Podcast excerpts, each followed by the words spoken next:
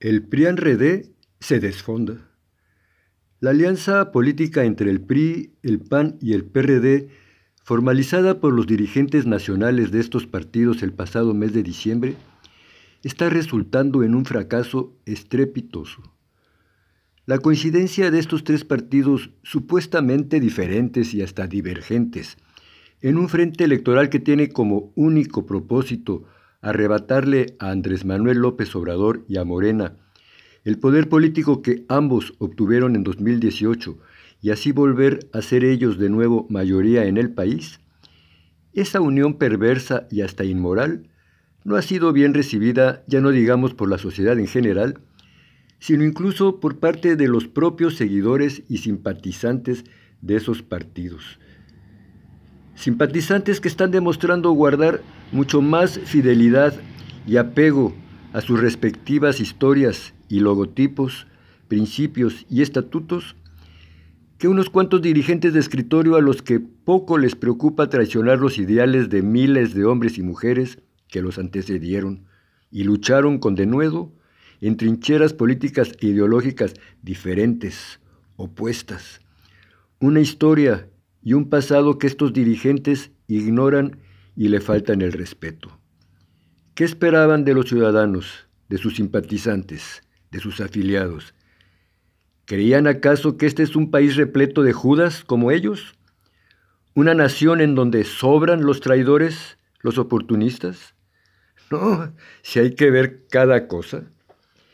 Mientras el PRI, el PAN y el PRD vivieron en un concubinato semiclandestino disfrazado, el problema no pasó a mayores, pero ahora que esos amoríos perversos salen del closet y en público se hacen caricias y arrumacos que antes solo practicaban a escondidas, eso sí ya es otra cosa. Veamos por qué afirmo esto.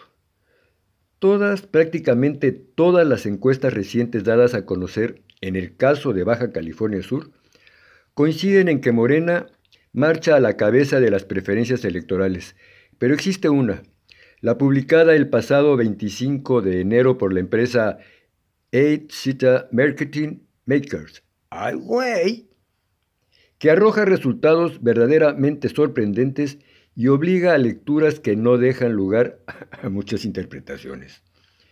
En un comparativo de los meses de octubre 2020 y enero 2021, es drástica, pero más que evidente la caída del PRIAN-RD.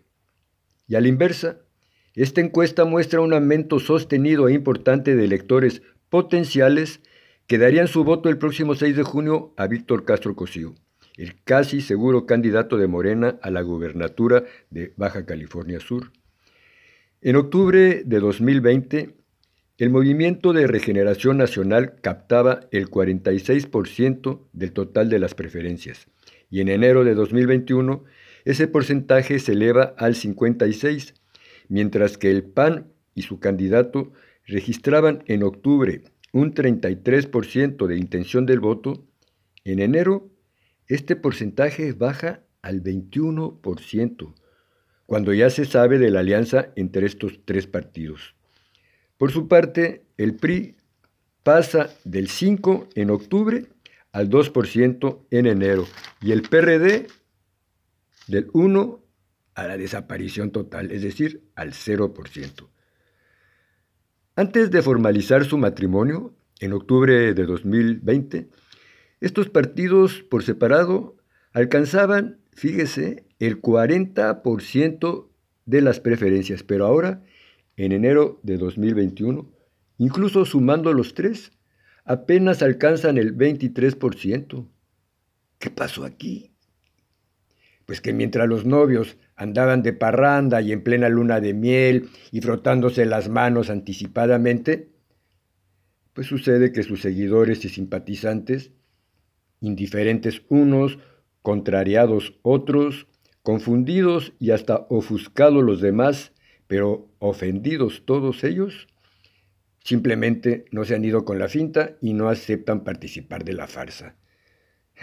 Porque miren, no se trata de uno o dos puntos porcentuales, no señores, estamos hablando, en el caso del PAN sudcaliforniano, de una caída entre octubre del 2020 y enero del 2021 de 12 puntos. 12 ¿eh? puntos. En el caso del PRI, de 3. Y del PRD, ¿qué decir? De pequeñín pasó a ser invisible. Sumado los tres, el derrumbe es escandaloso, porque mientras Víctor Castro Cosío y Morena incrementan 10 puntos en el mismo lapso, la alianza PRIANREDE se desfonda en 16 puntos. Una verdadera catástrofe para sus patrocinadores, porque será difícil, si no más que imposible, remontar esta caída en picada. Al contrario, puede ser que ésta se dispare porque el temblor apenas comienza. Faltan por definirse muchos asuntos y aspectos peliagudos, complejos, como el de las candidaturas comunes, presupuestos, gastos. Seguramente surgirán roces, choques, desencuentros entre personalidades y equipos de operadores que poco o nada tienen en común. Una mezcolanza de intereses que solo la ambición de un puñado de oportunistas puede mantener y sostener en pie. Conclusión. La alianza PRIN-PAN-PRD solo ha resultado ser atractiva y útil para sus patrocinadores y beneficiarios directos. Porque las bases de esos partidos, los ciudadanos de a pie, les han enviado un mensaje claro y contundente, por lo menos aquí en Baja California Sur. Bye bye en inglés, adiós en castellano, Arrivederci en italiano y Testela en maya. Ahí se los dejo de tarea. Y es que la raza no perdona. Veamos, ahí les va una pregunta capciosa pero ejemplificadora. Ustedes, tú que me escuchas en Baja California Sur, simpatizante de la Cuarta Transformación.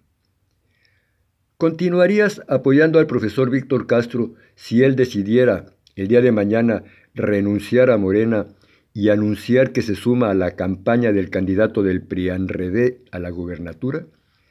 ¿Acaso lo seguirías en esa aventura? Ciertamente hay quienes están acostumbrados y han sido entrenados por falsos profetas para seguir incondicionalmente al hombre, a la mujer, a ciegas, no importa el rumbo que éste decida.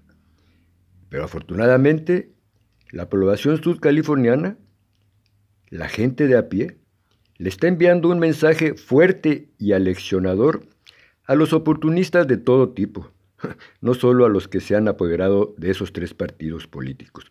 El mensaje es el siguiente.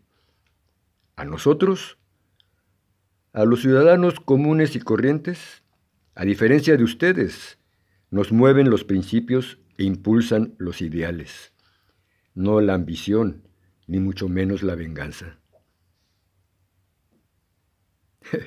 Mala noticia para unos cuantos, excelente información para muchos. Por favor, ayúdenme a correr la voz entre sus contactos.